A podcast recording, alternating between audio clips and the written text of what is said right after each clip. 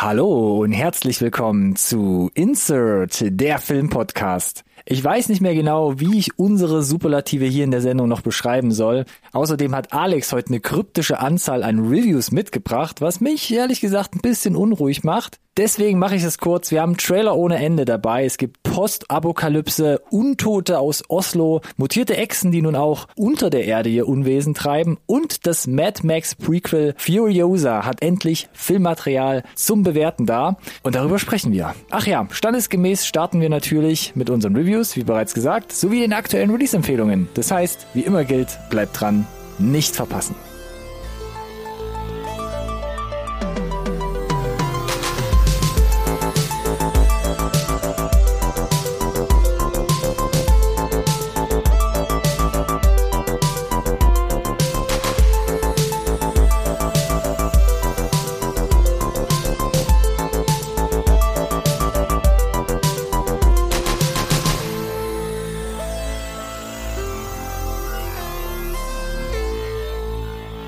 Hallo und herzlich willkommen auch von meiner Seite zu einer neuen Folge Insert Nerd Science Recorded on Tape, der Filmpodcast, den wirklich jeder braucht.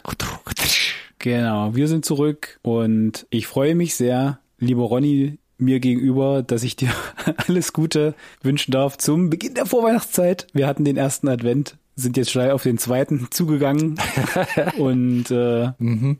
wir sind mittendrin und die erste Frage an dich wäre ja, neben dem herzlich willkommen, das ich ausgesprochen habe, bist du in Stimmung? Hallo Alex, danke für diese fragende Anmoderation. Wie immer charmant. Ja? Weihnachtsstimmung. Ich weiß ja. nicht, wir haben noch nicht das Lagerfeuer wie in den letzten Jahren angeschmissen und nee, noch das kein, vielleicht nicht, aber noch kein Jingle im Intro. Ich habe doch, es ist schon ein paar Folgen her, da habe ich doch schon über meinen ersten Gewürzspekulatius geredet. Da habe ich mir so ein bisschen quasi schon ne, die Weihnachtsstimmung erkauft. Ich muss aber sagen, hier in Freiburg im Süden sind so gerade so immer so vier Grad und Regen. Das ist so, ja, wenig feierlich. Aber ich gehe davon aus, dass wir zu Weihnachten wieder stabile 14 Grad haben und ich die kurzen Hosen wieder rausholen kann. Ich finde es gut, dass du immer den Brückenschlag hinbekommst, einmal äh, in die äh, in einen kulinarischen Exkurs zu machen, als auch äh, jede Gelegenheit nutzt, über das Wetter zu sprechen. Aber meine Frage bezog sich vielleicht tatsächlich primär äh, in die in die filmerische und äh, serientechnische Ecke. Ging da schon was? Ganz klar, nein, Alex, wenn das deine Absicht war. Okay. Wie oft hast du denn schon Die Hard geguckt? Die Hard wird äh, nicht äh, vor, vor Heiligabend. Nicht, dritten, nicht vor dem dritten Advent geguckt, aber ah, ja. ja. der ist äh, absolut festgesetzt, felsenfest. Aber es war tatsächlich eine geladene Frage. Du warst ja ein bisschen verunsichert, was ich bei den Reviews mitgebracht habe. Ja, nicht was genau, das klären wir ja gleich wahrscheinlich, ja, genau. aber die, die Zahl. Aber wie? Ja, wir, ja, wir, wir, wir schieben uns ja schon mal so die Vorab-Info mhm. zu, wie viele Reviews jeder mitgebracht hat. Ich habe geschrieben zwei. Und was hast du geschrieben, Alex? 1,5 mal zwei. Ich habe quasi, ich habe ich hab zwei Nachklepper. Boah. Und, klipp, klipp. Und dann noch? Und eine volle. Alter, Dios mir. Das heißt, das, das heißt, ich kann nicht wieder, ich kann dich jetzt wieder schön einmal. Okay. Double Spoon. Okay, Double Spoon sogar. Diesmal werde ich quasi mariniert und in dein gebettetes Brot hineingeschoben. Genau. Ich würde, ich würde dann jetzt auch einfach sagen, ich wiederhole einfach nochmal, wir kommen zu den Ruckzuck-Reviews und Sauber. direkt, wo wir gerade noch in so ein bisschen im, mit dem Kopf in Weihnachtsstimmung sind, sagen, dass ich pünktlich zum ersten Advent Sonntag mich hingesetzt habe und Violent Nights nachgeholt habe. Uh. Der ist ja letztes Jahr untergegangen und ich wollte dann tatsächlich nicht mehr, na, weiß ich nicht, am 26., 27. noch anfangen damit. und dann haben wir gedacht, nein, der bleibt jetzt konsequent liegen. Bis mindestens oder bis wenigstens, weiß ich nicht, äh, 1.12.23 und ähm, genau, wir haben es jetzt zum ersten Advent tatsächlich geschafft. Okay, hast du den so luftig abgepackt und dann im Garten vergraben oder wie? In so einer Timebox?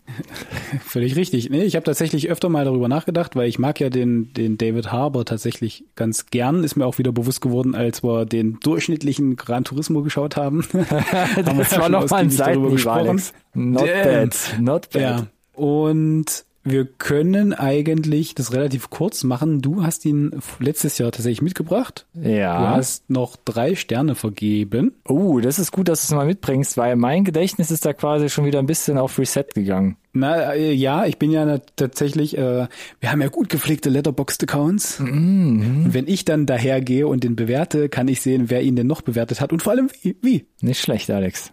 Mit allen Wassern gewaschen, möchte ich meinen. Genau, und ich muss tatsächlich gestehen, ich, bevor ich ins vielleicht, ich will gar nicht zu sehr ins Detail gehen, es ist ein Tommy Wirkola-Film. Mhm. Und den letzten Tommy Wirkola-Film, den ich gesehen habe und über den wir auch gesprochen haben, war The Trip. Mhm. Und dem habe ich boxsolide zwei von fünf gegeben. Das hat ja seine Gründe, haben wir ja beschrieben. Ne? Das war ja so ein komisches, Ja. äh, so ein Genrehüpfer, wo wir nicht ganz wussten. Also der ist uns zu schwarz, ne? zu ernst geworden irgendwann mittendrin. Und ich, und ich kann dir auch hier sagen, dass äh, es, glaube ich, tatsächlich an dem Handwerkszeug oder dem, dem Style des äh, Herrn Wirkola liegt, mit dem ich nicht warm werde, denn ich hatte auch jetzt hier bei Violent Night große Probleme, Aha. weil für mich da auch überhaupt gar nicht äh, so richtig hervorgegangen ist, wo der Film hin will. Also er ist äh, super fast schon Klammer, also fast schon Theater, völlig over the top und dann ist er aber wieder total ernst und ich habe nie so ganz äh, bin nie so ganz dahinter gekommen, wann welches äh, ich sag mal, wann welches Regelwerk greift in welcher Szene. Okay, ja. Weißt du, und dadurch äh, äh, habe ich nicht so richtig verstanden. Und ähm, wenn es Action gibt, wenn sie so, ich sag mal, Filmelose zitieren, wenn sie Elemente einstreuen aus Die Hard oder äh, Kevin allein zu Haus etc., dann ist das cool und unterhaltsam. Aber das große Ganze kommt da für mich nicht zusammen und der ist auch gefühlt, hat er krasse Längen, gerade dann auch zum Ende hin. Oder du hast halt auch immer wieder dieses wiederkehrende Element des ah, äh, der, Ha- der Haber Weihnachtsmann ist äh, demotiviert und sagt, ach, ich bringt nix und muss sich wieder motivieren. Das ist ein Element, das kommt irgendwie mehrfach in dem Film vor, wo ich sage, ja, aber Leute, so was ist denn jetzt? Ähm, äh, und dann ist auch der ganze Scope, weiß ich nicht, ich ich, ich, ich habe echt Schwierigkeiten gehabt. Ich bin nicht, ich bin nicht warm geworden. Ich fand auch keinen der Figuren so richtig sympathisch, so final sympathisch. Ja. Äh, und es gibt Momente, da scheint, wie gesagt, durch, wenn gerade die Action, die ist ganz gut gemacht. Äh, Harbour hat seine Momente, ist eigentlich auch cool gecastet für die Rolle, finde ich. Wird aber gefühlt auch zu wenig draus gemacht. Und wie gesagt, ich will jetzt gar nicht äh, da ewig eine volle Review draus machen. Ich habe ihm äh, 2,5 von 5 gegeben. Mhm. Okay, ja. Also besser als The Trip, aber nicht so gut wie genau, meine aber Dreier. schlechter als äh, schlechter, ein bisschen schlechter weggekommen, als du es noch hattest, wo, und würde sagen, ja, wenn wenn es jetzt nicht so, weiß ich nicht, wenn man sich mit der besseren Hälfte vielleicht darauf einigt, dass einmal so ein Netflix Christmas Film sein darf, dann kann man vielleicht auch als Gegenpart einmal Violent Night einschieben, aber so eine pauschale Empfehlung kann ich nicht geben. Der, er hat seine Momente, wo man raus wo, wo wo ich erkennen kann, was der Film vielleicht sein möchte oder was er vielleicht auch hätte sein können, aber für mich ist es halt nicht geworden. Aber ich glaube halt ein bisschen, dass es tatsächlich an diesem artistischen Mitteln oder der Vision hat, die Wirkula Wirklichkeit werden lässt, sage ich mal. Okay, schönes Wortspiel. Wahrscheinlich Äh, ja. Ja, aber klang gut, ne? Ja. klang nicht schlecht. Eine kurze Frage, der Final Ja. Kill im Film von Violent Night. Der ist großartig und als der kam, musste ich auch daran denken, dass du explizit erwähnt hattest, der war gut und da musstest du lachen und äh, das ist das, was ich gesagt habe, ne? Wenn die Action da ist, dann dann schmunzelt man auch mal durchaus ein bisschen und ja, gerade auch der letzte Kill ist äh, Knaller. Das reicht aber nicht. Da können wir uns direkt mal hier äh, ein Au audiovisuelles quasi High Five geben, denn meine bessere Hälfte saß auf der Couch und fand es ziemlich widerlich. Ich dachte so, das ist doch toll, das ist doch endlich mal was Frisches, Neues. Ähm, hat mir Nee, gefallen. bei uns wurde auch gelächtert. das war Äh, vielleicht der Grund, warum er bei mir noch von der 2.5 auf die 3 dann zum Schluss gesprungen ist. Gut möglich. So, was hast du denn als volle Review mitgebracht heute? Ich habe als volle Review mitgebracht. Ich versuche es aber auch kurz zu machen. Ich habe schon wieder hier irgendwie die Uhr im Nacken. No Hard Feelings. Den habe ich mitgebracht, weil der eigentlich im Sommer in die Kinos kam und jetzt zum 22.12. pünktlich zur Weihnachtszeit auf die Netflix-Plattform reingerutscht kommt. Hast du den schon gesehen, Alex? Nee, habe ich nicht gesehen und ich muss ganz ehrlich sagen, dass ich, äh, boah, der Trailer hat mich super abgeturnt. Aha, ja, Also die ja. raunchy R-rated Komödie mit einer, weiß nicht, Jennifer Lawrence, die sich irgendwie x Jahre in im Hollywood-Limbo verabschiedet hat. Ich glaube, nebenher auch ein Kind zur Welt gebracht hat. Maybe. Und dann und auch eine komische Rolle, in der sie zurückkam. Habe ich nicht so ganz verstanden. Äh, erzähl mal. Genau, also ich habe mich quasi geopfert, weil wir beide über den Trailer gesprochen haben und ein bisschen verwirrt waren, was da jetzt kommt und äh, quasi jetzt für das Allgemeinwohl, ne, werde ich jetzt vorwegnehmen, ob sich das zum 22.12. für alle, die es noch nicht gesehen haben, auf Netflix dann lohnt. Ist ein Danke Film dir. von, bitteschön, gerne, Gene Stubnitsky, der hat zum Beispiel als letztes gemacht Good Boys. Das war quasi so eine Art Superbad-Verjüngung 2019. Oh, den habe ich gesehen. Den habe ich auch gesehen. Und, Den habe ich gesehen. Und der, war auch nicht gut. Nee, der Also war, der war- der war- also der war- auch nicht, hast du gesagt. Jetzt halten wir erstmal die Füße still, ja. Okay. Der war aber nicht so besonders. Ich fand den auch nicht wirklich toll.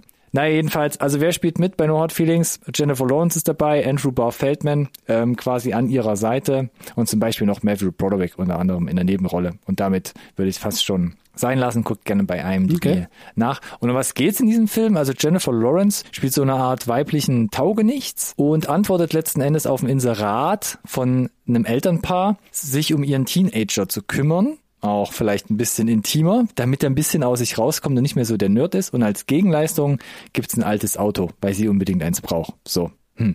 Hashtag moralischer Kompass. Sie nimmt sich der Sache dann auch an und versucht quasi dann den Sohn anzubaggern, recht forsch, merkt dann aber während ihres, während ihres Jobs, dass es vielleicht auch andere bessere Dinge im Leben gibt und existieren, die es da zu verfolgen lohnt. Ha, surprise, surprise.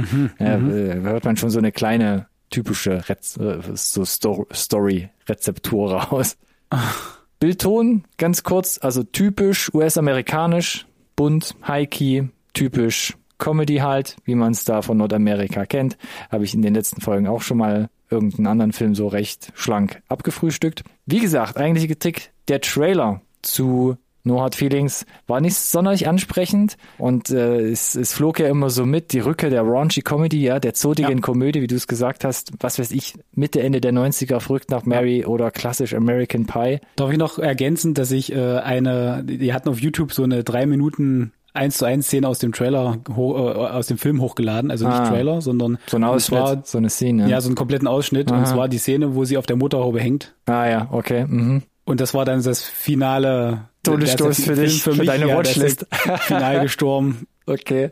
Aber erzähl du mal noch weiter. Ich kann nur äh, auf diese Frage, dieser, also Ja. auf dieses, auf diese Rückkehr der raunchy Comedy Mhm. äh, eigentlich nur sagen, ja, es ist auch irgendwie das geworden, so eine Rückkehr von so einer raunchy Comedy, aber die, die Frage, die sich daraus eigentlich gestellt hat, auch für uns, hat man das gebraucht? Und wer hat danach wollte sagen, gefragt? ist das noch ein Ding? Funktioniert das Superbad-Konzept jetzt gerade noch heutzutage noch? Hm, zu Superbad komme ich gleich, denn ich würde sagen, ja, nach dem Film ähm, ist die Frage, glaube ich, beantwortet und ich würde sagen, nein, man braucht es heutzutage nicht mehr in dieser Form. Ich fand aber zum Beispiel Filme wie Superbad, die hatten ein Stück weit das Herz noch weiter am rechten Fleck. Oder zum Beispiel auch einer meiner Lieblinge, haben wir auch schon drüber gesprochen, Project X, der das nochmal auf ein anderes Level gepackt hat, aber da irgendwie andere Nuancen mit reingebracht hat, dass es eben nicht so zotig, nicht so unter der Gürtellinie war. No Hard Feelings. Die Geschichte ist flach, der Humor oftmals auch, aber nicht immer. Es gibt auch so ein paar Glanzpunkte. Was mich aber richtig rausgebracht hat, war so, nach dem ersten Drittel des Films gibt es eine Szene, wo Jennifer Lawrence komplett nackt Teenager vermöbelt. Und ich dachte so, ah, Körperdouble CGI, I don't know, ist so ein bisschen im Dunkeln, aber nein, Jennifer Lawrence hat gesagt, da war kein Körperdouble, es hat sie komplett selbst gemacht. Und du siehst sie da wirklich wie Gott sie schuf, zwei Minuten lang Teenager verprügeln. Und das war so, das ist einfach so cringe und das war so off-putting, dass ich nicht wusste, Jennifer, warum hat's das denn gebraucht? Wer kam denn zu dir und meinte so, für 40 Millionen drehen wir eine zotige Komödie, wo du komplett eine Nacktszene hast und Leute vermöbelst? Ist das cool? Alex, sag mir das. du nach sowas wie, wie so Mother? Wo sie noch, also äh, Jennifer Lawrence kam ja sehr wohl auch aus, äh, oder wie heißt hier, äh, Winter's Bone oder so, ne? Oscar prämiert. ja.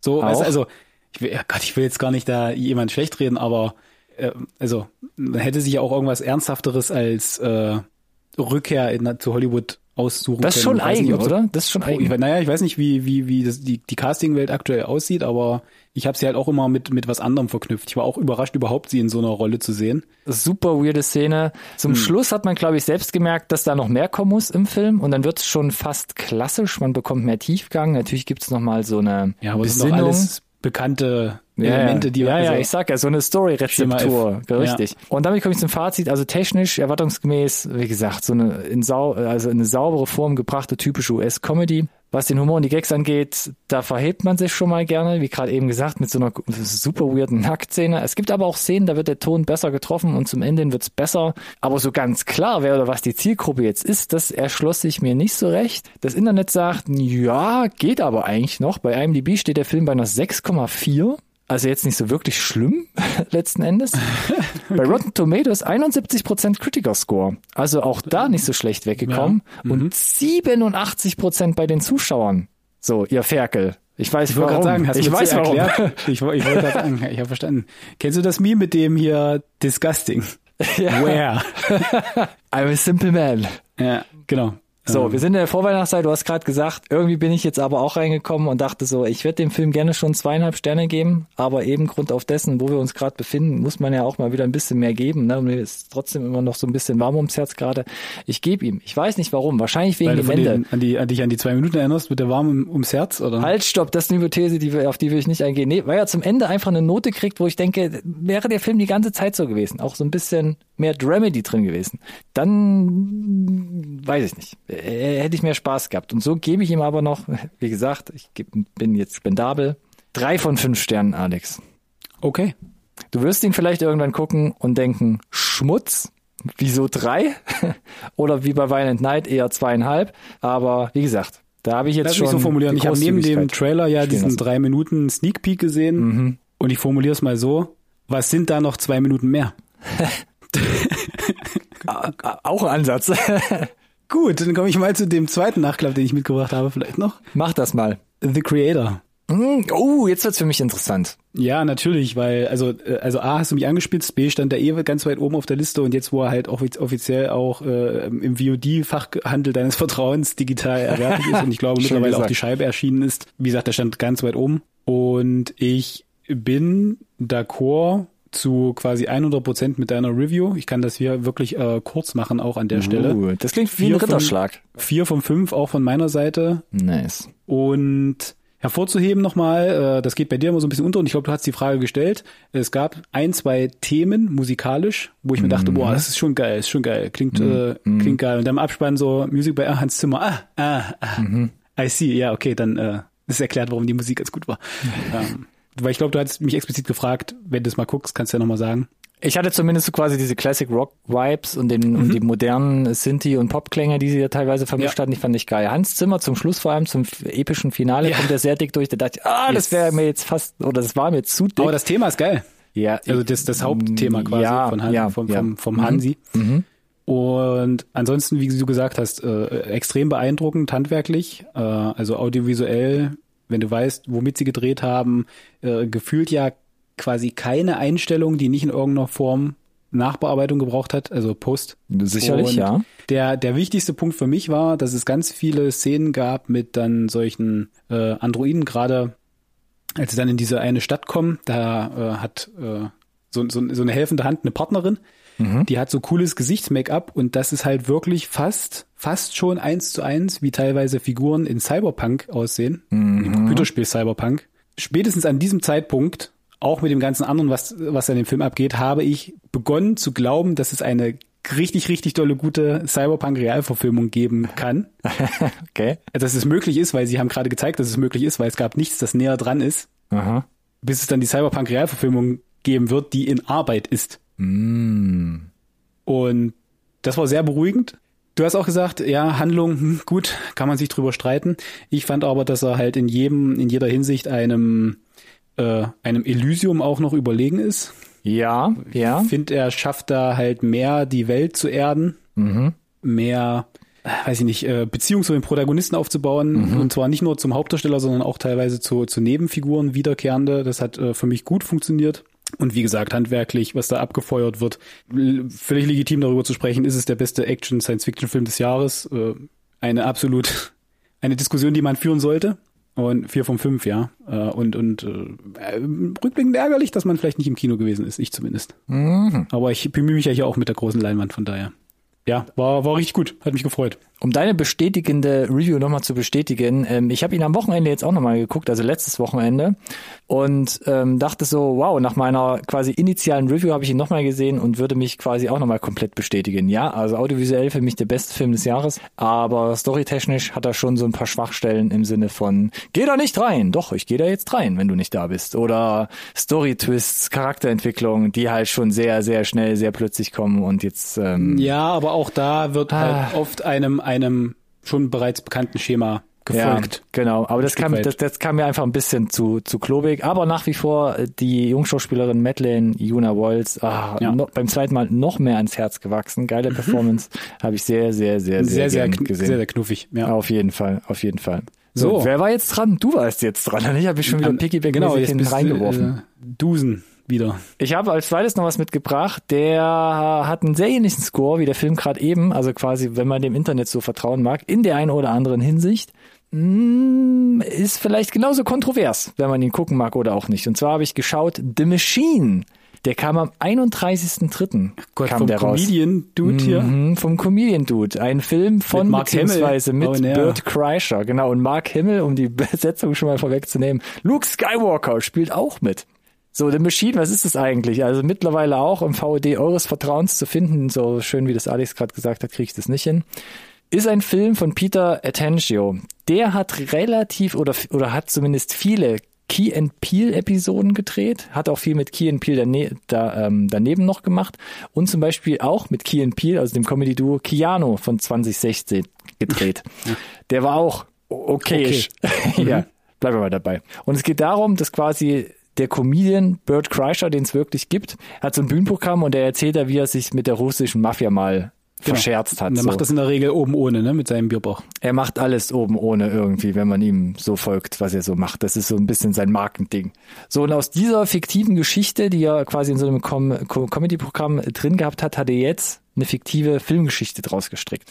Und es geht also darum, dass Birds Vergangenheit ihn 20 Jahre später wieder einholt, als er und sein Vater von denjenigen entführt werden, denen Bird vor 20 Jahren Unrecht getan hat, was gestohlen hat, während er betrunken auf einem Auslandssemester in Russland war. So, um das mal so ganz grob abzufrühstücken. Ja. Und nu? Da, okay, das, ich dachte, da kommt noch eine, noch was, noch was Nachfragendes. Ich muss sagen, ich war sehr überrascht über den Film, weil ich hatte keinerlei Erwartungen.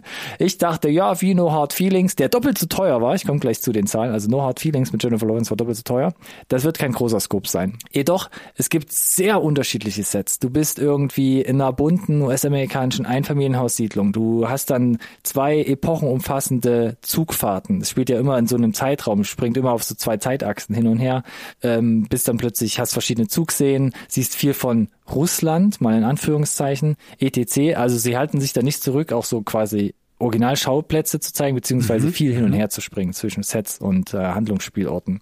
Es ist alles sehr individuell ausgeleuchtet. Es ist teilweise sehr stilistisch auch umgesetzt in der Farbgebung, in der Ausleuchtung, im Grading letzten Endes. Und es gibt, egal wo du bist, im russischen Hinterland oder in irgendeinem riesigen russischen Casino, wo die Gangster plötzlich reinströmen und es auch mal eine Kampfsequenz gibt, gibt's viele Props, ausreichend Extras. Also es ist nicht so, dass du denkst, oh, oh, oh, da fehlt jetzt schon das Budget oder wie du so schön sagst, wenn wir jetzt noch zwei Meter mit der Kamera nach hinten gegangen wären, da hätte das Set aufgehört oder die Leute hätten sich Genau. wiederholt. Ja, ja, ja. Und der Grund ist, glaube ich, warum sie so gut durchgekommen sind mit dem Budget. Es wurde komplett in Serbien gedreht, das Ding. Also es ist nicht Russland, was man sieht, sondern man hat sich dann nach Serbien begeben. Die haben da mittlerweile auch eine große Filmindustrie. Und ich musste da ein bisschen an die Skandinavier denken, wo man auch alle paar Jahre so einen Film kriegt und denkt, wie haben die das denn gemacht, für so wenig Geld jetzt so eine geile Scheiße da quasi auf die Leinwand zu drücken. Hier ist es ähnlich. Okay, gut. Hinzu kommt, dass man ab und zu noch ein paar schöne Visual Effects sieht. Es gibt zwischen den Wechseln zwischen vor 20 Jahren und heute gibt es so paar coole Kamerafahrten. Da tauscht sich plötzlich ähm, quasi ganz unsichtbar der Hintergrund aus und man ist quasi 20 Jahre plötzlich in der Vergangenheit. Also nette kleine Kamera-Trickshots, also innerhalb von der Kamerafahrt wird plötzlich die Epoche gewechselt. Es ist auch mal eine Splatter-Szene dabei, auch da schrecken sie nicht davor. Die ist ein bisschen off-putting, aber sie ist halt mit drin und auch die, die haben, haben sie boxsolide umgesetzt. Und man muss sagen, aus den 20 Millionen US-Dollar, die sie da quasi verbraten haben, haben sie, möchte ich meinen, alles rausgeholt, weil er wirkt schon größer für das Geld, als er eigentlich ist. Nichtsdestotrotz noch was kurz zu den Darstellern. Also Bert Kreischer, wenn man ihn kennt oder nicht kennt, ich hatte vorher wenig Erfahrung oder also Berührungspunkte mit ihm, ist jetzt vielleicht kein Weltdarsteller, aber er trifft viele Töne außerhalb der cholerischen Vaterfigur schon ganz gut. Das ist mir besonders aufgefallen, weil wenn ich denke, was deutsche Comedians oder Kabarettisten, wenn sie mal einen Film machen, so rausholen können aus sich selbst, das ist, also das ist schon mal ein komplett anderes Level. Das funktioniert hier wesentlich besser. Und Vaterfigur ist auch ein bisschen das Thema Familie. Das trägt sich irgendwie munter durch den Film und dadurch kriegt der Film so einen gewissen roten Faden, weil Familie ist so ein bisschen die Basis der Erzählung auf der Seite der Protagonisten, aber auch auf der Seite der Antagonisten. Mark Hamill noch ganz kurz, nette Rolle, du hast äh, ihn gerade erwähnt. Der gibt, Ja. glaube ich, alles, was das Drehbuch von ihm fordert, aber so richtig mag er da nicht so reinpassen. Also ich glaube, er ist da ein bisschen, er läuft da, glaube ich, nur so auf halber Kraft. Das fand ich so ein bisschen schade. Hat also einen Teil der 20 Millionen ab, abgrei, abgreifen können. Also das Ding ist, er ist permanent dabei. Er ist permanent in die, in die Handlung involviert und ist ja quasi so ein Sohn-Vater-Gespann, was dann plötzlich in so einen russischen Mafia-Konflikt reingerüttelt wird. Ist jetzt nicht so, dass er nur am Anfang und am Ende zu sehen ist. Aber weiß nicht, vielleicht hätte man da noch ein bisschen mehr Spice in seine Rolle schmeißen können. Ja, okay. So, ist das jetzt ein so guter Film, den 2023 niemand auf dem Schirm gehabt hat, Alex? Ich würde sagen, ja, wenn man auf derbe Actionkomödien steht, die im Balkanraum angesiedelt sind. Und das ist eine Nische. Das da ist muss, eine Nische. Punkt. Da muss man erst mal drin hocken. Ich habe auch gedacht, wie kann man sich denn diesen Film vorstellen? Weil das klang jetzt, glaube ich, sehr lo Lobhudelei-mäßig. Und ich hätte gesagt, es gibt manchmal Szenen, ja, ich weiß nicht, ich mache das die letzten Jahre öfter, die sehen so ein bisschen aus wie John Wick. so vom Stil. Und dann kämpft da jemand. Aber gleichzeitig ist es irgendwie so ein Jay und Silent Bob Humor. Und die ganze Zeit ist irgendwo Bill Burr, der rumschreit. Kannst du dir daraus was, was rausstricken? Ja, und ich weiß nicht genau, ob das äh, 100% mein, mein Geschmack trifft. Bitteschön, Alex, aber genauer konnte ich es, glaube ich, nicht festnageln. Der Film ist überzeichnet, überdreht, jedoch gerade so auf der Höhe der Gürtellinie. Also er wird nie zu raunchy. Ne? Siehst jetzt keinen, der sich unbedingt dann splitterfasernackt ausziehen muss. Okay. Und es ist halt ein sehr spezieller Film. Nichtsdestotrotz, ich war positiv überrascht und habe, glaube ich, den Film The Machine mehr genossen, als die filmkennerische Objektivität vielleicht hätte erlauben dürfen. Vielleicht ist es auch so ein bisschen Okay, mein neues schön. Action Buddy Bob and Star Pendant. Und das, Oh. und das Internet sagt, ja, absolute Ambivalenz. IMDb steht bei noch 5,8, also ein gutes Stück nochmal unterhalb von No Hard Feelings. Rotten Tomatoes, der Kritiker-Score sagt 32 Prozent. Damn. Das ist definitiv rotten und da kommt der Film nicht gut weg. Aber wie No Hard Feelings sagen die Zuschauer 87 Prozent. Das ist mehr als boxsolides Ding. Da könnte man auf jeden Fall mal reinschauen. Schöne Schere. Was für eine Schere. Ähnlich wie bei No Hard Feelings, dachte ich.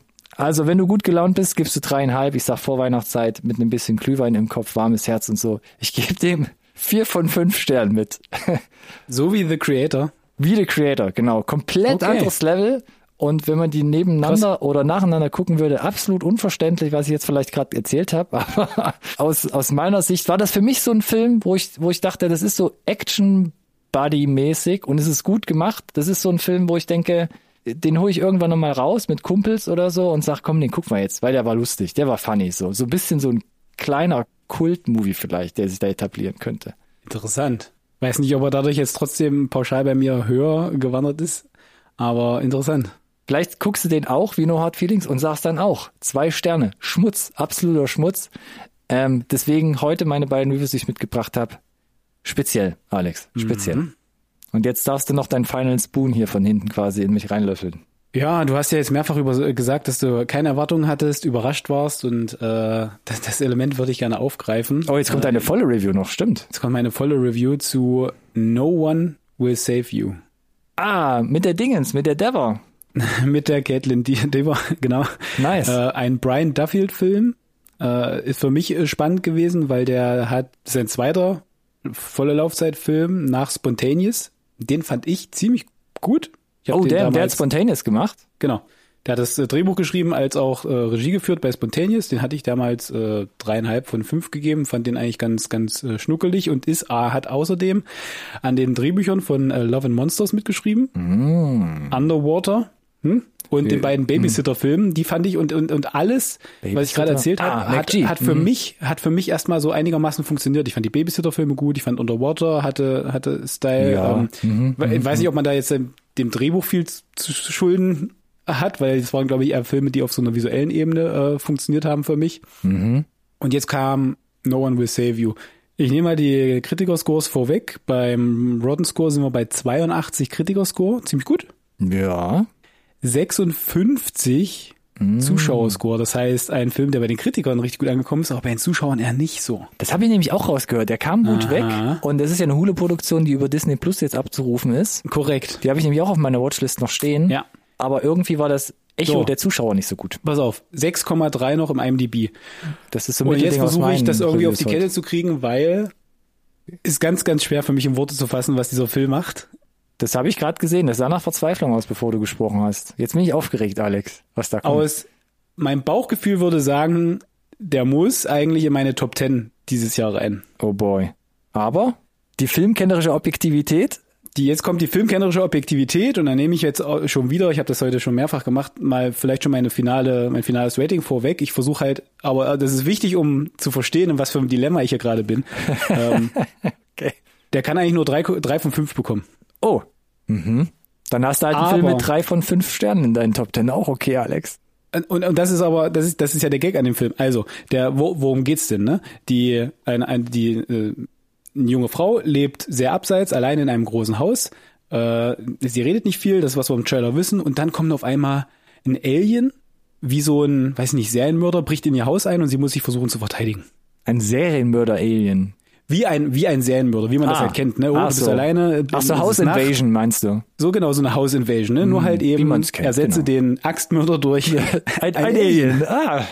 Nice Twist. Und mehr sagt der Trailer auch nicht. Mhm, genau. Und das ist das größte Geschenk, das diesem Film gemacht werden kann. Okay. Es wird nichts Weil gespoilert. ich, ich, ich, ich, ich mache keine Spoiler, aber Ronny, äh, kein Scherz, das sind, das sind die ersten fünf Minuten. Und dann dreht dieser Film völlig frei. Nichts davon ist im Trailer. Ich hatte keine Erwartung. Ich saß die ganze Zeit da und dachte mir, das kann doch nicht wahr sein. Was ist denn jetzt hier gerade los? Das ist ja das, das ist ja das, das ist ja das und das und das, aber es ist auf keinen Fall das, was der Trailer gesagt hat. Nice. Und das ist das größte Kompliment, das man im Film machen kann. Und dass ich bin so dankbar, dass der, weißt du, wie oft wir über die Trailer gesprochen haben und denen gesagt haben, dass der ganze Film fertig erzählt. ja, ja. Und hier war es nicht so. Und dadurch, dass der Trailer nach den ersten fünf Minuten weg ist, sitzt du da und denkst dir, was zum Geier passiert denn jetzt bitte? Nice. Wo geht denn die Reise hin? Und das nicht zu wissen, es war so befreiend und es hat so viel Spaß gemacht. Und gleichzeitig hat er dann aber einige erzählerische Schwächen, über auf die ich jetzt gar nicht so sehr im Detail eingehen kann und eingehen möchte. Um das Weil du Mysterium müsstest, jetzt nicht Sachen, du vorwegzunehmen. müsstest Sachen sagen. Genau. Äh, allen voran ist ein super, super, super kontroverses Ende. Weil ich habe mich die ganze Zeit gefragt, wie kriegen sie, wie kriegt ihr jetzt noch den Bogen? What's in the box? Und aus meiner Sicht kriegen sie ihn zwar, aber es hilft dem Protagonist, der Protagonistin nicht so richtig. Ja. Und da hatte ich dann so ein bisschen meine Schwierigkeiten zum Ende. äh, Aber wie gesagt, sehr, sehr spannend gewählt. Ähm, Die VFX-Sequenzen, die es gibt, sind aus meiner Sicht erste Sahne. Ich weiß nicht genau, wie groß das Budget war, aber das sieht erstmal überraschend solide aus. Habe ich jetzt gar nicht mit gerechnet. Und ich kann dir sagen, es wird tatsächlich extrem wenig geredet in dem Film. Bis hin zu fast gar nicht. Okay, ja. Gibt vielleicht ein, zwei Szenen. Und auch das ist ein, ein sehr, sehr interessanter Kniff. so ein bisschen wie Da ich Quiet nicht- Place. Genau, da, da spoilere ich auch nichts, weil das hat der Trailer schon so ein bisschen suggeriert. Und äh, die Caitlin macht das auch sehr, sehr gut. Äh, es sind einige Practical Effect- Effects äh, drin und äh, es gab so Kleinigkeiten, wo, wo auch meine bessere Hälfte, äh, wenn es da so diese Horrorszenen gibt, also die oder diese diese Schockmomente, wenn du Jumpscares? äh, diese Jumpscares, wenn du genau irgendwie und da gibt's halt, und das, das, das Charmante ist, er, er, er spielt ein bisschen mit diesem, weiß ich nicht, der, der Protagonist verdeckt relativ viel vom Frame und du erwartest dann, wenn er wieder den Frame verlässt, steht was hinter ihm Da sowas. steht Ne? irgendwas, ja. Ja, passiert aber meistens nicht. Mhm. Und gleichzeitig gibt's dann aber Was anderes. interessante Kameraeinstellungen, die sie wählen, die du nicht kennst. Und da komme ich nämlich wieder tatsächlich in das ein, was ich vorhin gesagt habe, in dieses Schema F, das man kennt. Eine ungewohnte Kameraeinstellung. Mhm. Und dann weißt du nicht, von wo der Jumpscare kommt. okay. Und diese kleinen Momente auch heutzutage noch zu finden, ist halt unglaublich erfrischend und selten geworden. Und davon hat der Film halt Momente. Und deswegen ist das für mich eigentlich dieses Jahr vielleicht der spannendste Film, drüber zu sprechen. Ja, okay. Aber er ist halt vielleicht nicht der, der allerbeste Film als Film. Aha.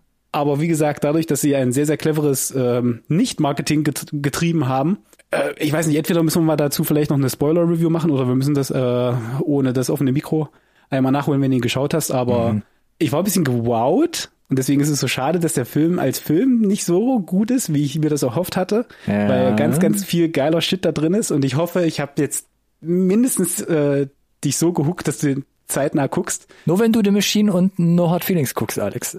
Hey, was ist denn das für ein Schweinedeal? Einen, den du nur verlieren kannst, I know. Nee, er Genau. steht bei mir Ähm, noch auf der Watchlist und du machst es gerade nicht besser, ja. drei von fünf, aber äh, ich würde ihn wahrscheinlich, glaube ich, nochmal erwähnen äh, und ich muss gucken, wie ich das irgendwie in meinem Kopf noch äh, übereinander kriege mit meinen Top 10 2023. Klingt super interessant. Wie gesagt, hat's nicht besser gemacht bei meiner Watchlist, hat ihn eher noch nach oben geschoben. Das klingt ja fast so, also natürlich abwarten, wenn ich den jetzt nochmal schaue, aber vielleicht, weiß nicht, vielleicht ist, kommt ja nochmal eine, eine Review-Episode zurück, wenn es halt wirklich so heißer Shit ist. Äh, Keine Ahnung, vielleicht, also wie gesagt, da müsstest du mir sagen, ob du Redebedarf hast oder nicht. Das werde ich tun, Alex. Das werde ich tun. Sehr gut. Danke, dass du mitgebracht hast. Klang abgefahren, interessant. Äh, So habe ich mich gefühlt. Wenn ich das hab äh, rüberbringen können, dann bin ich zufrieden. Genau. Und dann lass uns doch einmal jetzt noch kurz äh, zu den aktuellen Releases schauen, weil wir haben jetzt tatsächlich ja hier fünf Ruckzuck-Reviews durchgedübelt. Das war echt viel, genau. Ich versuche noch eben da jetzt schnell über die Veröffentlichungstermine drüber zu peitschen. Wir hatten jetzt letzte Woche ein bisschen ähm, was ausgelassen, beziehungsweise auf letzte Woche nicht zurückgeblickt in der letzten Folge. Gott, kriegen die Leute jetzt noch nicht nachverfolgt, was ich gerade erzählt habe. Ich sage einfach mal 7.12., da kam Wonka in die Kinos von Paul King, ne? Paul King, der Paddington 1 und 2 Regisseur. Ja, aber Reviews sind so oh, okay. Ja, ja, mit Solide. dem Timothy Chalamet, ähm, da meinen die Leute so, ja, ist irgendwie recht zahm, recht zahmer Film geworden. Naja, gleichzeitig kam in die Kinos Blackberry, zu Deutsch, oder deutsche Untertitel, Klick einer Generation. Da geht's Okay. um die, da geht's um die Blackberry-Geschichte, also wer noch diese kleinen, äh, mit Tasten übersäten Telefone kennt und wie es Ey, quasi... zwei Steve Jobs Biografien haben, warum nicht auch ein Blackberry-Film? Ja, genau. Also ein Riesending und dann, wo das iPhone kam, sorry, ihr seid weg. How to Have Sex noch mit der Maya McKenna Bruce lief auf dem ähm, Cannes Film Festival und wurde da eigentlich hochgelobt. Ist quasi so eine Art Teenie-Drama. Klang sehr interessant. Falling into Place noch in die Kinos gekommen. Regiedebüt von der Eileen Tesel, also deutscher Film. Und ab dem 8.12. lief noch bei Netflix zum Beispiel an Leave the World Behind äh, mit der Julia Roberts und dem Mahershala Ali und Ethan Hawke. Mhm. Kam sogar noch mal ein neuer Trailer raus. Ja. Die Tage. Ansonsten, was kommt noch? Ich mach's ganz kurz und versuche hier durchzusieben. Ab 15.12. läuft The Family Plan auf Apple an. Das neuer Action-Spy-Comedy-Film mit Mark Wahlberg und Ja. Michelle Monaghan. Da hatten wir kurz über den Trailer nachgedacht. Also ich zumindest, aber du hast gesagt, nee, nee, Nicht genug. nicht, äh, not enough. Oder zu viel Marky Mark. Oder das genau zu viel. Ist denn die Reacher Staffel 2, äh, also die zweite Staffel, was eher für dich? All in, ich hatte ja die erste Staffel ganz offiziell als Review auch mal mitgebracht, hab da ordentlich Werbung gemacht für und äh, der Trailer zur zweiten Staffel war überraschend gut für Prime-Verhältnisse, was auch immer das bedeutet und äh, ist für mich ein No-Brainer und ich bin da am 15. auf jeden Fall Day and Date dabei, glaube ich. 20.12. noch, da kommt Maestro äh, auf die Netflix-Plattform, die hatte ja schon quasi seine Kinoauswertung. Und am 22.12. kommt nicht nur No Hard Feelings auf die Netflix-Plattform, sondern zusätzlich und top auch noch der neue Zack Snyder Rebel Moon Part 1 A Child of Fire, beziehungsweise Teil 1 Kind des Feuers. Also quasi hier der erste Hm. Aber nicht der Director's Teilen. Cut, ne? Und auch nicht in Schwarz-Weiß. Der kommt wahrscheinlich später, auch in 4 zu 3 dann, Uh. oder es wird nochmal extra quasi ausgewertet. I don't know. Hashtag Release Snyder Cut. Ja, ich würde mir erstmal die kurze Version angucken, weil es sind ja trotzdem dann zwei Teile mit A, zwei Stunden. Ähm, deswegen würde ich mit der Forderung Sind erstmal. es zwei Stunden Laufzeit? I don't know. Ich würde mal davon ausgehen. Im Worst Case sind es eher noch mehr. Mhm. Ich mache ja nichts unter zwei Stunden, mein Freund. Gut. Das waren die Releases. Kurz und knapp. Also jetzt Zwei schon Stunden 14. Äh, Zwei Stunden Internet. 14. Siehst du, ich sag doch, er macht nichts unter zwei Stunden. Da kommt der zweite Teil noch irgendwann angefeuert. angefeuert. Kommen wir zu den News, Alex. Genau. News sind äh, überschaubar, aber Fand ich ganz interessant, weil du ja schon auch. viel davon geredet hast. Mhm. Ist auch ein bisschen enttäuschend, muss ich gestehen. Also, äh, gibt quasi Casting-News zu Scream 7. Ich habe ja Scream 5 als auch Scream 6, glaube ich, mitgebracht und ich glaube, beide haben äh, im ihrem Jahren äh, 21 und 22, weil die haben sie ja jetzt extrem schneller Frequenz rausgedrückt, Platz gefunden in meinen Top 10, weil ich fand die beide richtig tolle gut. War, war die fünf nicht in deinen Top 10? Die war, ich sag ja, die waren beide, glaube ich, in meinen Top 10. Ach so, die 6, okay. glaube ich, war da war in meinen Top 10. Da war gerade eine Gehirnhälfte aus, glaube ich. äh, die, die 5 war richtig tolle, also fand ich, fand ich wirklich erstaunlich gut. Die 6 war immer noch sehr, sehr ordentlich. Äh, habe mich deswegen auch äh, angemessen auf die 7 gefreut, obwohl ich wusste, dass die äh, kreativen Köpfe, äh, die äh, im Re Re Regie geführt hatten zuletzt, raus waren und stattdessen der Regisseur übernimmt von äh, Happy Death Day, der Landon, wie heißt er? ja, und Happy Christopher Death Day Landon? Hm. to You, glaube ich, ne? Ja. Also der zweite Teil, Beide Teile, die ja. wir ja beide gut fanden. Die fanden wir ziemlich gut, ja. Und deswegen habe ich mich gefreut, dass der jetzt vielleicht Scream 7 übernimmt. Aber, aber, jetzt ging es zuerst los mit, äh, dass äh, die Hauptdarstellerin Melissa Barrera, um die auch so ein bisschen die, die beiden Filme eigentlich gestrickt sind, geäxt wurde. Geäxt. Sie wurde gegangen. Sie wurde gegangen. Äh, Begründung, dass man halt, äh, weiß ich nicht, äh, weiß ich nicht, antisemitischen Aussagen quasi keine Plattform geben möchte und das halt äh, nicht unterstützt und deswegen wurde sie quasi da vom Studio äh, rausgeschmissen auf gut Deutsch, weil sie sich auf den sozialen Medien irgendwie über den ah, Israel-Gaza-Konflikt Geäußert hat. Geäußert hat. Und einen Tag später, rein zufällig, äh, hat dann die Jenna Ortega, die die jüngere Schwester spielt, also auch int äh, intrinsisch in die Handlung von 5 und 6 Ja. mit Verwoben Melissa Barrera als ihre ja. Schwester ver verwoben, hat gesagt, ah, ich bin auch raus, aber hat gar nichts damit zu tun, ist, sind äh, Konflikte, äh, einen Termin zu finden mit meiner äh, Dreharbeiten zu Wednesday zweite Staffel. Ist das wahr? Maybe. Ist das Timing unangenehm? Maybe. äh, so, und das Ein größte Schelm, wer Problem, Böses denkt, ja. ja, und jetzt ist das Problem, die äh, Original Darsteller, ähm, also die Darsteller, um die mit Sicherheit das Drehbuch gestrickt war, sind raus. Mhm. Ist ein neuer Regisseur drin, das arme Würstchen. und was bleibt jetzt noch? Ist der Film überhaupt noch, lebt der noch? Kann man da überhaupt noch irgendwas draus reißen? Jetzt hieß es, man bringt irgendwie vielleicht doch wieder Originalcast nochmal zurück, das in äh, Scream 5 da war, aber in Scream 6 dann schon wieder nicht mehr. Holt man jetzt vielleicht für Scream 7 wieder zurück, weil war in Scream 6 ja äh, nicht mit dabei, äh, weil es irgendwelche Probleme gab bezüglich Bezahlung. Also das ist alles ein riesen, äh, it's a mess.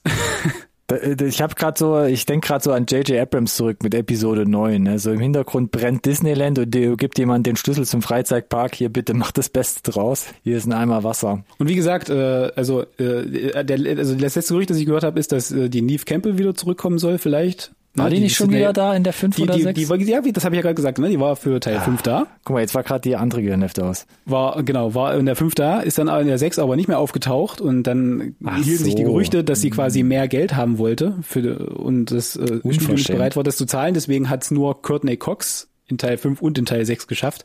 Also es ist ein, Ein Gamble. äh, zu diesem Zeitpunkt weiß ich nicht, ob ich diesen Scream 7 Film brauche. Okay. Weil War es für dich Ja. ein Stück weit auch abgeschlossen dann die 6 oder wie? Nee, war es nicht, aber ohne äh, Melissa Barrera und Jenna Ortega als so, Figuren, weil der Cut die quasi auf, die, die, das baut aufeinander auf. Die Handlung von 5 und 6 und zwar um diese zwei Personen drumherum. Okay. Will nicht so sehr spoilern und schwierig, schwierig, schwierig, schwierig. Von daher schauen wir mal, äh, wie es weitergeht und ob und wann man da einen Trailer zu Gesicht bekommt. Und zum Thema Trailer, Wie gesagt, ja, okay. Dann starten wir direkt in den Trailer weiter. Dann sagen wir nichts mehr zu Scream, weil ich hätte nur gesagt, ja, Scream ist nicht mein Ding, bla bla bla bla bla bla. Alex, bring mal mit, wenn es soweit ist. Oder auch nicht. ja, mache ich auf jeden Fall, weil 5 und 6 waren mein Ding leider. Deswegen ist es absolut enttäuschend für mich, was da mit der 7 passiert. Dein Ding sind ja auch Computerspiele. Hattest du was in deiner Computerspiellaufbahn schon mal mit Fallout zu tun? Minimal. Mit minimal, Minimal. meine ich äh, hunderte Stunden meines Lebens. Okay, das ist quasi ein Teil von dir. Mindestens das, ja. Dann kannst du wahrscheinlich besseres Feedback zum ersten Trailer zu Fallout geben, was jetzt quasi als Prime-Serie verfilmt wurde und jetzt hier der erste Trailer getroppt wurde. Wie ist denn da deine Einschätzung, um dich einfach mal weiterreden zu lassen? Ich kann Scream. sagen, dass Walton Goggins on point gecastet ist für diese Serie. Ah, Walton Goggins, du bist vorbelastet, ne? Da bin ich absoluter Fanboy, Justified Fanboy, aber äh, sie haben halt die perfekte Rolle hier für ihn gefunden. Die Prosthetics, äh, Kostümdesign ist Ich mega sagen, gut, wenn man die Mit wie auch ohne Nase. genau, äh, wenn man die äh, diese Figuren oder ähnliche Protagonisten aus äh, den Spielen kennt. Ansonsten war der Trailer für mich ganz viel so His or Mit. Ja. weil da war ganz, also es gab einige Szenen, die sahen gut, teuer und groß aus. Ich habe mich ein bisschen belesen, wo, wohin der Plot gehen soll, denn ich fand, da war der Trailer absolut inkohärent. Also es war einfach nur eine, für mich eine wilde Aneinanderreihung an Bildern. Ja. Äh, Und wenn du weißt, worum es gehen soll, dann erkennt man verschiedene Handlungsstränge, die sie, glaube ich, erzählen wollen. Aber das kann man nur erahnen, finde ich. Von daher verkauft sich da an der Stelle der Film, äh, die Serie, der Trailer nicht so gut, weil große, das Universum ist natürlich, was Fallout ausmacht, aber Fallout ist ja auch ein, ich entscheide, was passiert und meine Handlungen haben Konsequenzen und äh, ich muss mich für bestimmte Seiten entscheiden und Naja. sehe, wie dann ne, die Konsequenzen sich ausspielen. Und dieser Teil, der fehlte mir so ein bisschen in dem Trailer. Das ist, war wirklich nur so ein, ich habe das Gefühl, hatte das Gefühl, war eher so ein Mood-Trailer, um euch zu zeigen, wir kriegen das hin, das Universum einzufangen. Ne, wir haben die, wir haben die Props, wir haben die Locations, wir haben die Sets. Wir haben verstanden, Macht was euch keine sehen Sorgen, so. Weißt du, oder? So fühlte es sich für mich an ein bisschen. Wie gesagt, ich habe mit Fallout nix am Hut. Für mich war der Trailer so ein bisschen, weiß ich nicht. Ich hatte so Kopfkino im Sinne von, dass, dass der, dass der Trailer-Cutter da irgendwo sitzt bei Amazon Prime und dann kommt jemand rein. Hi Peter, das ist Peter, der schneidet seit zehn Jahren unsere Prime-Trailer und das ist Paul, der ist von Netflix. Der macht zur Einarbeitung mal bitte die zweite Hälfte des Trailers, um mal zu gucken. Und da haben sich beide mit einem Bier noch irgendwie am Abend gefeiert, wo dann das Thema durch war. Weil die erste Hälfte vom Trailer fand ich schon irgendwie unrund und sehr langatmig. Und die zweite, da hat man dann schon geballert und mit Musik und mit dem, mit den Endbildern, die es dann zum Schluss auch gibt, oder mit dem Schluss. Ja, die sind schon dick, ne? Da hat man wirklich also nochmal echt Gas gegeben, wo ich dachte, so, ah, das, äh, also Postapokalypse, das ist schon ein Ding. Und mit den mhm. Bildern, da holt er mich jetzt, glaube ich, ziemlich hart ab. Genau, aber äh, wie du sagst, ist halt eine, also es ist eine Prime-Produktion, am 12. April wird's losgehen, 24. Ähm, ist noch eine Weile hin, da können sie noch ein bisschen feilen dran. Da, da darf man, ja, aber Trailer ich weiß nicht, so. ob, ja, ich, da es eine Prime-Produktion ist, weiß ich nicht, ob die weiteren Trailers besser machen. aber Prime sagt halt äh, auch, es besteht absolut die Chance, dass es eine, eine gute Nummer wird. Ja. Auch wenn der Trailer es nicht hergibt. Nee. Wir werden mal sehen. Man kann es bei Prime manchmal ein bisschen raus spüren. Wie gesagt, die Trailer sind nicht immer so hilfreich und wir hatten jetzt Großproduktionen wie Citadel und was weiß ich, das äh, hm, naja. aus. Aber Prime lässt nicht locker und hat quasi noch was Zweites jetzt die letzte Woche hinterhergeschoben und zwar Mr. und Mrs. Smith. Und da werden alle denken, kenne ich doch schon. Das war doch das hier mit der Dingens, ne? Mit der Angelina, Angelina Jolie und, und dem, dem Bradley. Den und, dem, und, und dem Pitchen Brad, genau. Genau. Aber nein, ist eine quasi Neuadaption oder quasi ein Re Re ja, Reboot was ist es denn? als als hm. Serie. Sagen wir mal Neuinterpretation. Ich bleib dabei, hm. denn wir haben Mr. und Mrs. Smith jetzt als Serie unter anderem mit äh, Donald Glover und jetzt ist mir der Name gerade von ihr entfallen. Maya Erskine oder Erskine, Erskine, Erskine. Sagen wir mal Erskine. Erskine würde ich auch sagen. Und die spielen jetzt das Killerpärchen, das verheiratete Killerpärchen, wissen aber voneinander und haben das quasi nur als Deckung und ziehen jetzt durch die Welt und müssen Aufträge erfüllen. Ja. Ist also, eine etwas andere Prämisse, würde ich sagen, wie sie es aufziehen. Ja. Ich muss gestehen, ich fand den Trailer auch wieder nur so eher durchschnittlich. Ich fand den ziemlich gut, ehrlich gesagt. Ja, ich fand der, ich fand der fühlt sich die ganze Zeit an wie angezogene Handbremse, muss ich gestehen. Ja, ein Stück weit, aber auch hier war die erste Hälfte ein bisschen ruhiger und die zweite hat schon ein bisschen mehr Gas gegeben und zwar halt, wenn du den Trailer vor allem von Citadel noch im Kopf hast, war das so, das sieht realistisch aus, das sieht eher, ich möchte jetzt nicht Born sagen oder so, aber das sieht irgendwie ja, doch, doch, aus. aber mehr, mehr in diese Richtung, doch, doch, äh, absolut viel mehr und geerdet. Trotzdem groß und trotzdem groß. Ja, äh, ich weiß trotzdem nicht, ob sie sich äh, damit einen Gefallen tun, jetzt da, ich sag mal, Mr. und Mrs. Smith als Franchise-Titel oben drüber zu kleben. Ach so, ja gut, das könnte man Oder ob man dem ja. hätten auch einen frischen Anstrich geben können oder ob das jetzt wirklich äh, ein Titel ist, der jetzt wirklich mehr zieht. Mhm. Ja, also mehr Zuschauer bringt, weil für mich ist das halt äh, intrinsisch verheiratet mit Angelina Jolie und Brad Pitt und die Magie am Set entstand, weil die beiden halt tatsächlich was miteinander hatten und frisch verliebt waren. Und äh, war der Film gut? Nein, nicht wirklich, aber hat man gemerkt, dass die da mega Spaß bei der Sache hatten und so weiter und so fort? Ja, total. Und das war halt die Magie damals. Ja. Und das hast sie halt einfach faktisch nicht. Da, die sind auch gar nicht da angetreten, glaube ich, das zu tun. Nee, Von spielen daher sie ja auch quasi dementsprechend. Bin ich, ja, bin ich halt ich bin ein bisschen skeptisch, muss ich gestehen. Bin mit dem Trailer nicht so 100% warm geworden. Da müssen wir nicht ganz so lange warten wie bei Fallout, kommt schon am 2. Februar auf die Plattform, mhm. 2024. Also nicht mehr so lange hin. Nur noch ein bisschen, ja. Alex. So, und dann hast du noch mitgebracht, hast ja auch im, im Intro angeteasert. Ja, ich habe da noch was reingeschmissen, da habe ich mir das Release-Datum gerade gar nicht aufgeschrieben. Vielleicht kannst du das nebenbei hier noch investigativ kurz ähm, aufklären. Ähm, es kommt aber von ich wollte sagen weiter weg, aber ist es ja gar nicht. Wir haben eine skandinavische Produktion wieder und zwar Handling the Undead, beziehungsweise in Original Huntering of Udode. So, um was geht? ist ein Film von Thea Wistendal. Die Namen machen mich fertig. Und eine Filmadaption von John Eivede Lindquist, der zum unter anderem so finster die Nacht geschrieben, was ja auch 2008 verfilmt wurde. Und dann gab es ja nochmal, glaube ich, zwei Jahre US später Remake. US-Remake ja. mit der Chloe mhm. Grace zum Beispiel. Ja. Genau. Was ist das Interessante an dieser Geschichte, an dieser Filmadaption? Es geht darum, dass quasi es eine bestimmte unheimliche Nacht gibt und plötzlich werden tote Menschen oder fast äh, quasi am äh, über Messers Schneide äh, springende Menschen wieder zum Leben erwacht. Also sie sterben nicht weg, sondern sind plötzlich wieder da, aber irgendwie nicht so richtig, sondern schon untot. Es ist quasi so eine Art Zombie-Film vielleicht, also untoter Film. Schon, ja. Aber der Trailer, wie man die Skandinavier kennt, wie er so umgesetzt ist, von seiner Art, von seinem, von seinen Bildern, von dem Grading, von der Musik, ist direkt zum Film. Da kriegt man so ein bisschen Bauchschmerzen, direkt so Ja. düster und unwohl fühlt man sich dann. Und dann geht's quasi noch um untote Menschen, aber quasi nochmal komplett das Gegenteil von 28 Days Later zum Beispiel. Also nicht Maximum aufgedreht und schnell, sondern super entschleunigt, dramatisch. Auch hier was sagen, passiert, wenn dein ja. totes Kind zum Beispiel plötzlich wieder Ja. zum Leben erweckt. Also Dude, auch ey, da super bin ich- düster. Da bin ich super ausgestiegen, ein düster. bisschen, muss ich gestehen. Das ist mir zu krass, glaube ich. Aber was mich da ein bisschen gelockt hat, ähm, Hauptdarsteller sind Renate Reinswe und Mhm. Anders Danielsen Lee. Die haben zuletzt auch zusammen ein Pärchen in Worst Person in the World gespielt, also Film von 2021, der in meiner Top 10 drin war. Und das ist doch eine Mische mit dem Thema, mit dem Stil. Da würde ich schon sagen, uh, der hat mich jetzt wirklich schon ein bisschen gelockt, der Film. Ja, dann Dich anscheinend nicht. gönn dir. Nee, für mich war es dann irgendwann, also da bei dem Kind bin ich ausgestiegen, das ist mir zu krass, glaube ich. Gerade weil es einfach absolut äh, deprimierender Trailer war, äh, vom ganzen Pacing und so weiter. Ich finde äh, tatsächlich im Internet keinen expliziten Release-Termin außer 2024 für Deutschland. okay. Wird, glaube ich, aber auch, bin ich ehrlich mit dir, ein Nischenfilm eher, also ein Arthouse-Kino-Nummer. Mir relativ Möglich, sicher. möglich. Aber es gab ja viele skandinavische Filme die letzten Jahre, die da gut Ja. durchgekommen sind. Das ist in der Tat richtig. Äh, aber ja, wie du sagst, sah äh, erstmal gut gemacht aus und ich fand, es war eine, eine sehr eigene neue Interpretation. Hat man so, glaube ich, eher noch nicht gesehen. Hat mich ein bisschen an, tatsächlich an diesen Arnold Schwarzenegger-Film mit seiner Tochter erinnert. Äh, also nicht mit seiner Tochter, was? aber Die Serie, die es letztens gab, auf Netflix nee, oder was? Nee, nee, nee, nee, nee, nee, nee. Der hatte äh, Maggie von 2015 mit der Abigail Breslin. Ah, das gab's ja auch mal das Ding. Da kann ich mich Genau, ja das ist ja auch so ein, erinnern. ja, das ist auch so ein, so ein, so ein Drama, wo sie ja quasi Stimmt. zu langsam zum Zombie mut- mutiert und er als Ah, Papa ja. quasi damit klarkommen muss. Äh, in die Richtung, äh, da habe ich dran denken müssen einfach. Okay, das Ja, stimmt. äh, ich, also du wirst ihn dir wahrscheinlich in irgendeiner Form geben, immer Yes. du die Chance dazu hast und dann kannst du ihn ja mal mitbringen und mich aufklären. Njam, njam, würde njam, mich interessieren. Ich kenne noch einen anderen Film, da weiß ich nicht, da hätte ich jetzt fast gesagt, eigentlich ein Alex-Ding thematisch, aber ich bin mir nicht mehr ganz sicher. Und zwar kam in den letzten Tagen raus Godzilla X Kong, The New Aha. Empire. Das heißt, ein neuer Godzilla bzw. King Kong Film.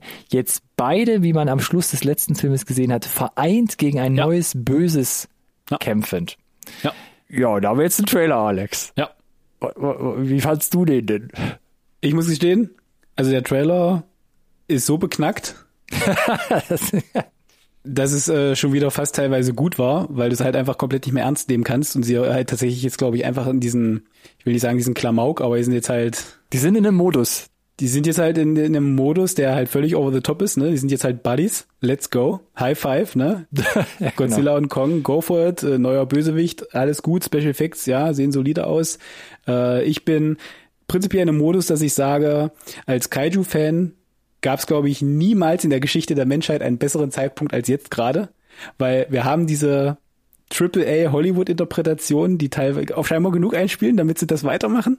Du hast scheinbar da Japan Eigenproduktionen, die wohl auch scheinbar sehr gut sind, weil äh, Minus One kriegt unglaublich gute Kritiken. Godzilla Minus One, der unter den 20 erfolgreichsten Filmen in Amerika Ja. nicht englischsprachigen Film direkt reinrutscht in die Top 20. Äh, du hast, äh, du hast äh, Monarch, eine Serieninterpretation Apple auch TV, noch. ja. Ist, äh, also Kaiju ist überall. Das finde ich großartig prinzipiell. Schön, schön für dich, ja. Von daher fand ich auch den Trailer erstmal, da, da, da waren coole Szenen dabei, da musste ich schmunzeln einfach und bin gespannt, es zu sehen. Das, was mich am meisten abschreckt, bin ich ehrlich mit dir, ist, dass äh, Adam Wingard wieder Regie führt. Weil auch von den letzten Filmen, die er gemacht hat, sahen die Trailer gut aus und ich war von dem Film wenig begeistert, muss ich gestehen. Aber ich glaube, wir haben jetzt mit der Historie, was die letzten Filme waren, also die letzten Godzilla-Filme, das war, glaube ich, wie war, das war Godzilla vs. Kong, oder? So hieß Yep. der letzte. Ja, Yep, ja. yep, yep. Ich blick ja bei den Titeln nicht mehr durch. Ich, Wingard-Film, ich, ich ja. Mhm. weiß nur, sie wurden immer schlechter geratet und wir fanden sie auch immer dümmer, aber sie wurden immer erfolgreicher an den Korrekt, Kinocast. Das ist ja die Krux.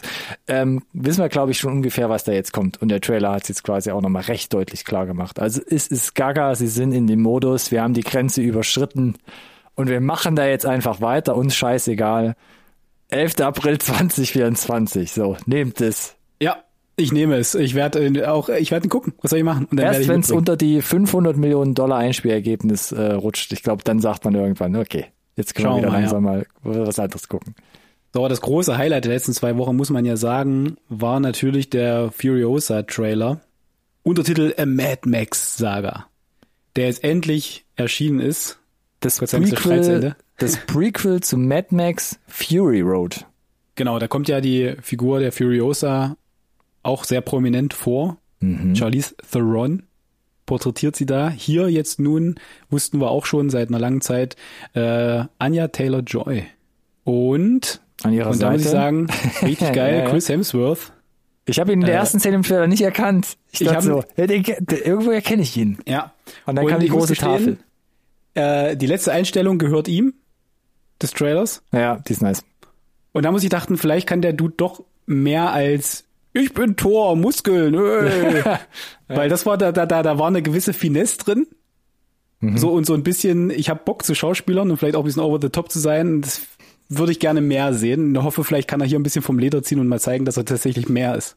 Kannst Klingt gut. Weißt du, ja, oder? So? nee, ja. ich, äh, sorry, ich, du, du hast gerade gesagt, ich, ich musste dachten. Das hat mich die ganze Zeit gerade noch ein bisschen be ja. ver verhindert in meiner Denkweise, aber okay. Nee, fand, fand ich auch, fand ich auch super, den Schluss. Vielleicht kann er wirklich, also wir wissen ja auch, dass er mehr spielen kann.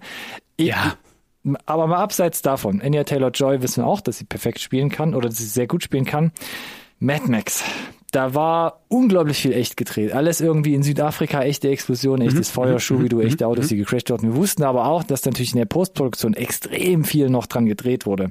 Hier jetzt bei Furiosa Mad Max Saga hatte ich aber in vielen Einstellungen schon das Gefühl, da ist, da hat man schon die Regler jetzt auf 11 gedreht. Und ist das jetzt wirklich alles noch echt on Set entstanden oder sind da schon ein paar Greenscreen-Aufnahmen drin? Also bei Fury Road haben sie uns ja dann noch mal die Bestätigung gebracht, auch glaube ich schon, wer bevor der Film rauskam, mit so Behind the Scenes und wir zeigen euch, wie viel echt ist. Vielleicht kriegen wir das für Furiosa auch noch. Mm.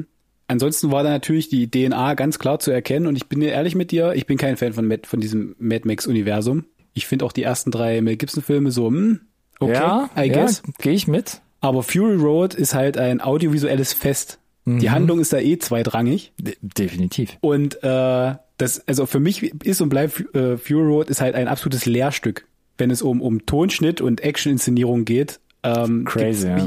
Kaum einen Film, der das noch besser hinbekommt. Ein absoluter Kniefall davor, ne? Der ein krasser Ritterschlag. Äh, Benchmark auch, wenn ich irgendwie ein- eine gute Atmosmischung hören möchte. Also das ist, Hol sie raus, die Superlative, Alex. das, ja, das ist absolut brachial. Von daher ist halt die Erwartungshaltung halt unfassbar hoch und äh, viele Szenen im Trailer erinnern halt an Fury Road Mhm. Im besten Sinne. Ja.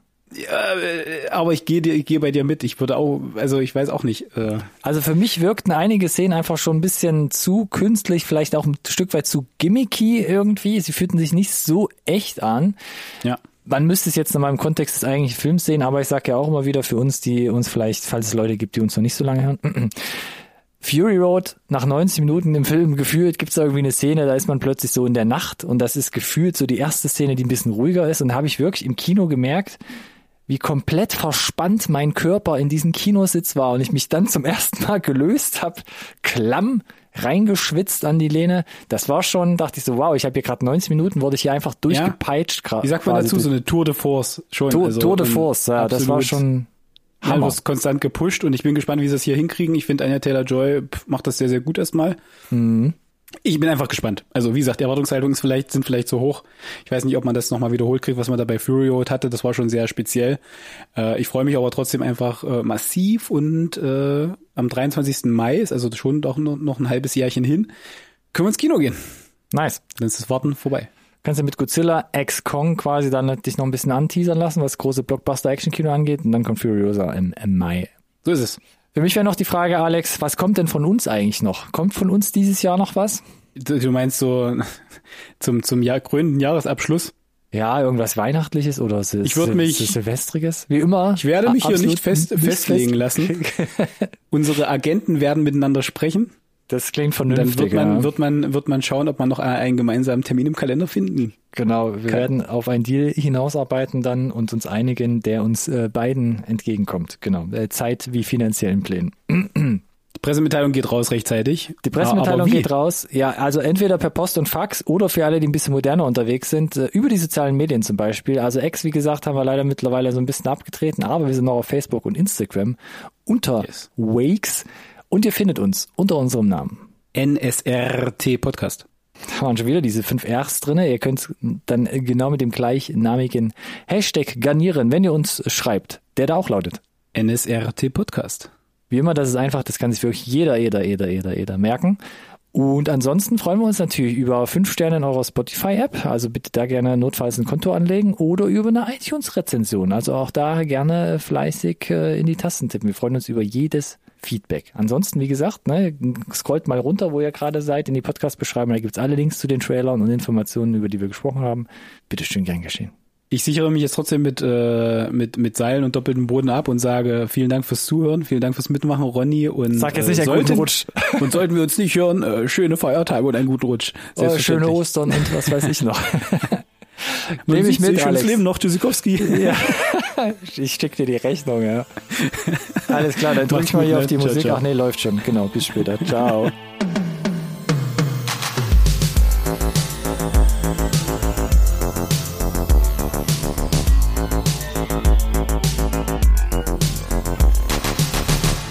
This conversation can serve no purpose anymore.